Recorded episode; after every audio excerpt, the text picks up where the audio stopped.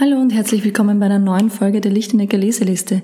Ich bin Susanne, Co-Founderin des Lichtenecker Labs und ich habe heute die Maya zu Gast, die sich bei uns um spekulatives Design kümmert.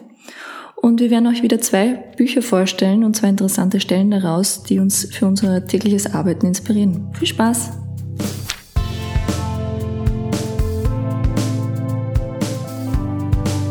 Die Lichtenecker Leseliste.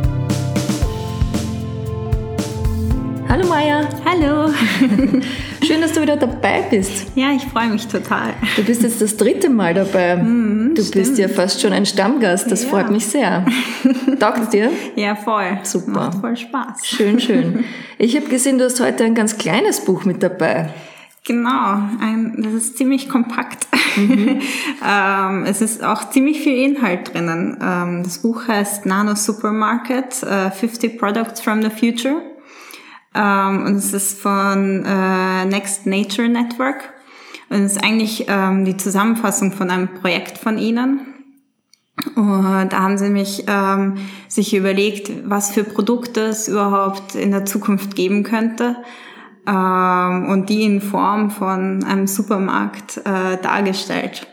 Also die von Next Nature, die befassen sich ähm, die ganze Zeit damit, ähm, wie sich unsere Natur mit unseren neuen Technologien verschmilzt und machen da verschiedene Projekte dazu. Und das war eben eins, wo sie sich mit Nanotechnologie befasst haben und eben diese ganze Zukunftsidee in Form von einem Supermarket dargestellt haben, damit das äh, eben damit sie das ganze Thema auch an die Masse bringen können. Darüber haben wir ja auch in den letzten Podcasts geredet. Mhm. Also es ist eigentlich ein spekulatives äh, Projekt.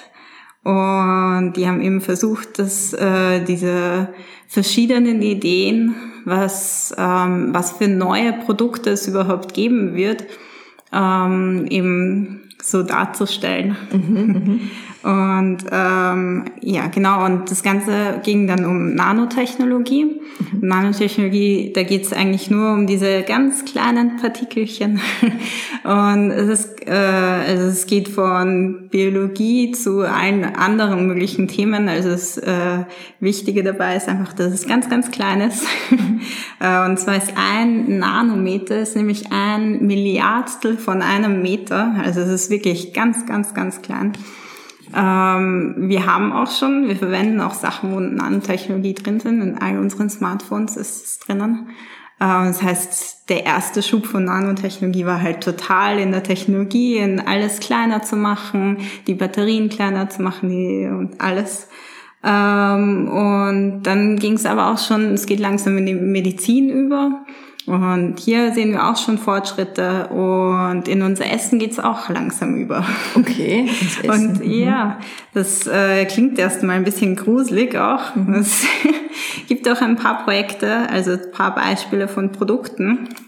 Ich habe hier nämlich auch gleich eins, ähm, wie man das vor sich vorstellen könnte. Ähm, und zwar äh, Next Nature ist ein großes Thema auch in vitro Meat. Das heißt äh, ähm, Fleisch, das im Labor ge gewachsen ist eigentlich. Das heißt, es äh, sind keine Tiere dabei gestorben, sind das Fleisch wurde synthetisch hergestellt. Und sie haben sich das auch weitergedacht und haben sich gedacht, wieso kann man das dann nicht gleich von zu Hause aus äh, produzieren? Und eigentlich so wie ein Produkt hergestellt ist, also gezeigt, dass es eigentlich wie ein Slow Cooker ausschaut. Nur, dass du da aussuchen kannst, was für ein Fleisch da gemacht werden soll und wie es schmecken soll.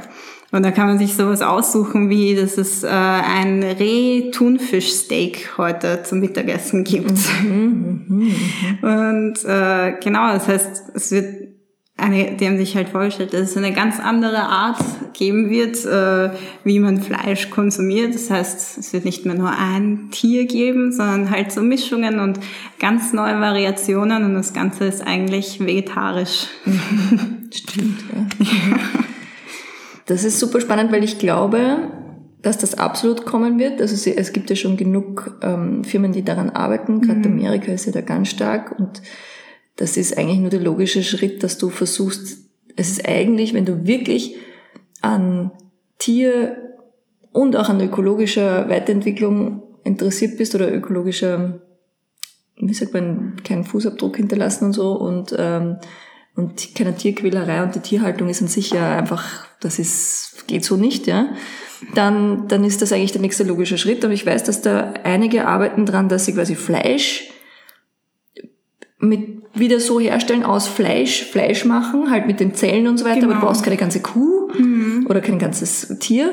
Und dann gibt's ja welche, die versuchen auf plant-based, also aus irgendwelchen Pflanzen, das so herzustellen, dass es wie Fleisch schmeckt. Ja.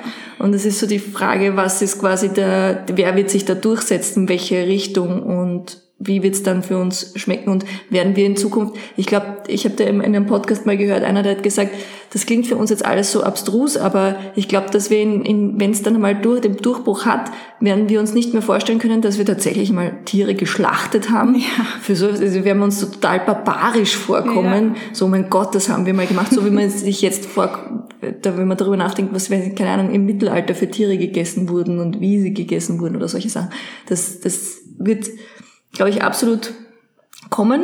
Der, im, im, Hirn ist noch ein bisschen eine Schranke drin. Ja, wenn man stimmt. sich so vorstellt, so, hm, und dass es daheim gemacht wird, das glaube ich auch absolut. Ja. Also diese Home Cooking, also warum sollte ich mir das noch irgendwie extra kaufen müssen, also ein Gerät dafür kaufen und den, Nach, den Nachschub dafür, aber dass ich mir selber dann bestimmen, was dann wo kommt. Aber ich finde die Kombination lustig. Ich mache mir heute Rehhuhn oder Reh mit Hühnchen. Ja. Man muss kein Reh erschießen. Ja, man muss kein Reh erschießen. Und die Frage ist dann auch, wird's dann, die Frage ist dann auch, wird's dann mh, mm, salonfähig, Menschenfleisch zu essen? Wie schmeckt dann Menschenfleisch? Schmeckt's dann wirklich wie Hühnchen? Wie Hannibal Lecter immer sagt. Aber ist es dann überhaupt noch Menschenfleisch? Ja, das ist, dann das die, Frage. Ist auch die Frage. Weil ja. wir werden ja nie wirklich wissen wollen, wie Menschenfleisch schmeckt. Das heißt, wir können dann auch nicht wirklich nachvollziehen, ob es das Gleiche ist. Ja. Weil ich glaube, das, was sich bei dem synthetischen Fleisch durchsetzen wird, ist einfach das, was am besten schmeckt. Das stimmt, ja. Und egal aus was es stimmt, produziert ist. Mhm. Ähm, das Lustige ist, dass die von Next Nature, die haben gerade, sie sind im Besitz von so einem synthetisch äh, erzeugten Fleischstückchen mhm. und die Regierung, äh, die sind in den Niederlanden, mhm. lässt es nicht zu, dass sie es ausprobieren. Aha. Das heißt, die haben das jetzt auf Eis gelagert und haben gerade eine Petition ähm, angefangen. Äh, Lasst es uns essen. Genau. Okay. Lustig.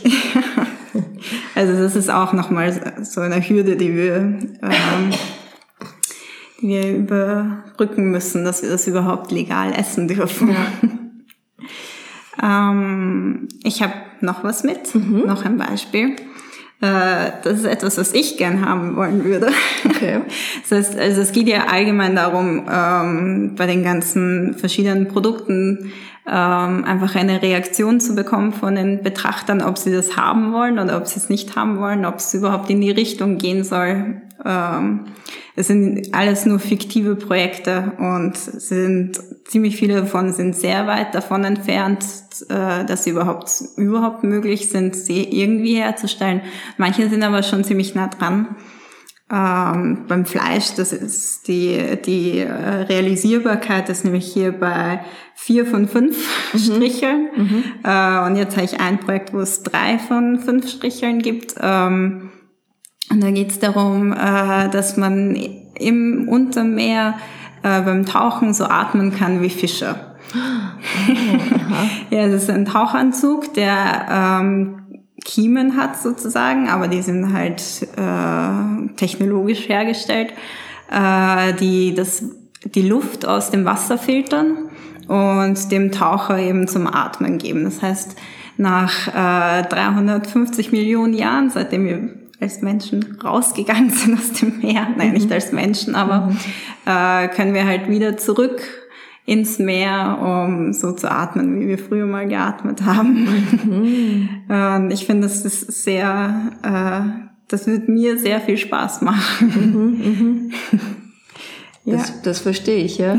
Vor allem, ähm, das ist, das, das würde eine ganze Industrie nochmal, eine ganze Freizeitindustrie nochmal ganz anders aufmachen und die Erforschung, der Erforschung der, der Meere einen neuen Schub geben weil du natürlich dich ganz anders dann drunter aufhalten kannst Ja. als nur mit irgendeiner Gerätschaft. Du wärst viel freier, könntest auch länger unten bleiben. Genau. Ich bin da, ich verstehe, du bist, ähm, ähm, du kommst ja aus der Meeresregion, aus Kroatien, deswegen verstehe ich das. Ich liebe das Meer. Ich finde Tauchen immer noch ein bisschen unheimlich. Schnorcheln, ja, aber so ganz, ich bin nicht so, ich fühle mich ein bisschen erdrückt da drinnen. Deswegen, ich finde es super Ja. spannend, aber auch super unheimlich. Ich bin auch nicht so, also ich habe schon ein paar Mal versucht äh, zu tauchen mit ähm, der ganzen Apparatur, aber es ist nicht so angenehm. Du hast halt dieses ganze Gewicht auf dir drauf und bist halt die ganze Zeit abhängig davon, ob da eh noch Luft rauskommt. Also, okay, Taucher werden jetzt sagen, das ist ein Blödsinn, man weiß, wann man was machen kann. Aber ähm, ja, dadurch hast du halt die Freiheit, wirklich so lange unter Wasser zu bleiben, wie du magst. Das ist spannend. Spannend. Super, danke dir. Äh, ich, es ist interessant, dass du ein Buch mit hast, das, das, äh, wo es sich um Nano-Supermarket geht. Äh, genau, das ist noch die Frage Nano, Nanotechnologie da drinnen, weil quasi diese, diese technologischen Errungenschaften mit Nanotechnologie quasi nur möglich Genau, sind dann, oder nur ja. möglich wären. Dann, ja, Also okay. es gibt noch äh, verschiedene andere Pro äh, Produkte, die halt wirklich ganz, ganz mini klein sein müssen, damit es überhaupt funktioniert. Okay. Mhm.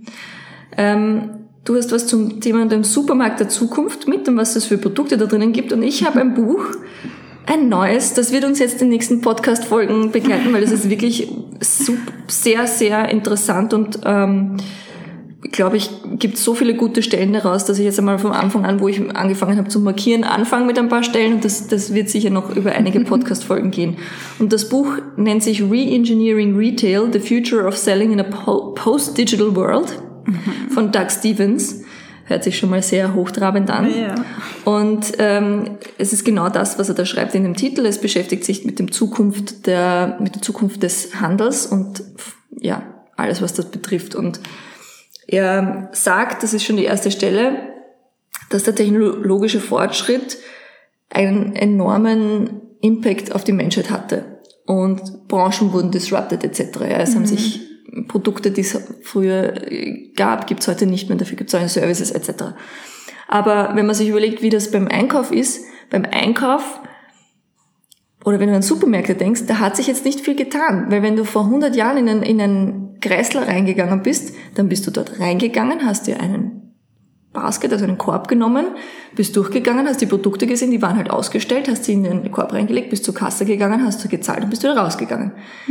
Ja, es sind die Produkte heute anders und es ist, ähm, es ist bei den Registrierkassensystemen ist vielleicht ein bisschen anders, aber generell hat sich da nicht viel geändert. Ja, du gehst rein, gehst, das, gehst halt durch riesigere Hallen, Ja.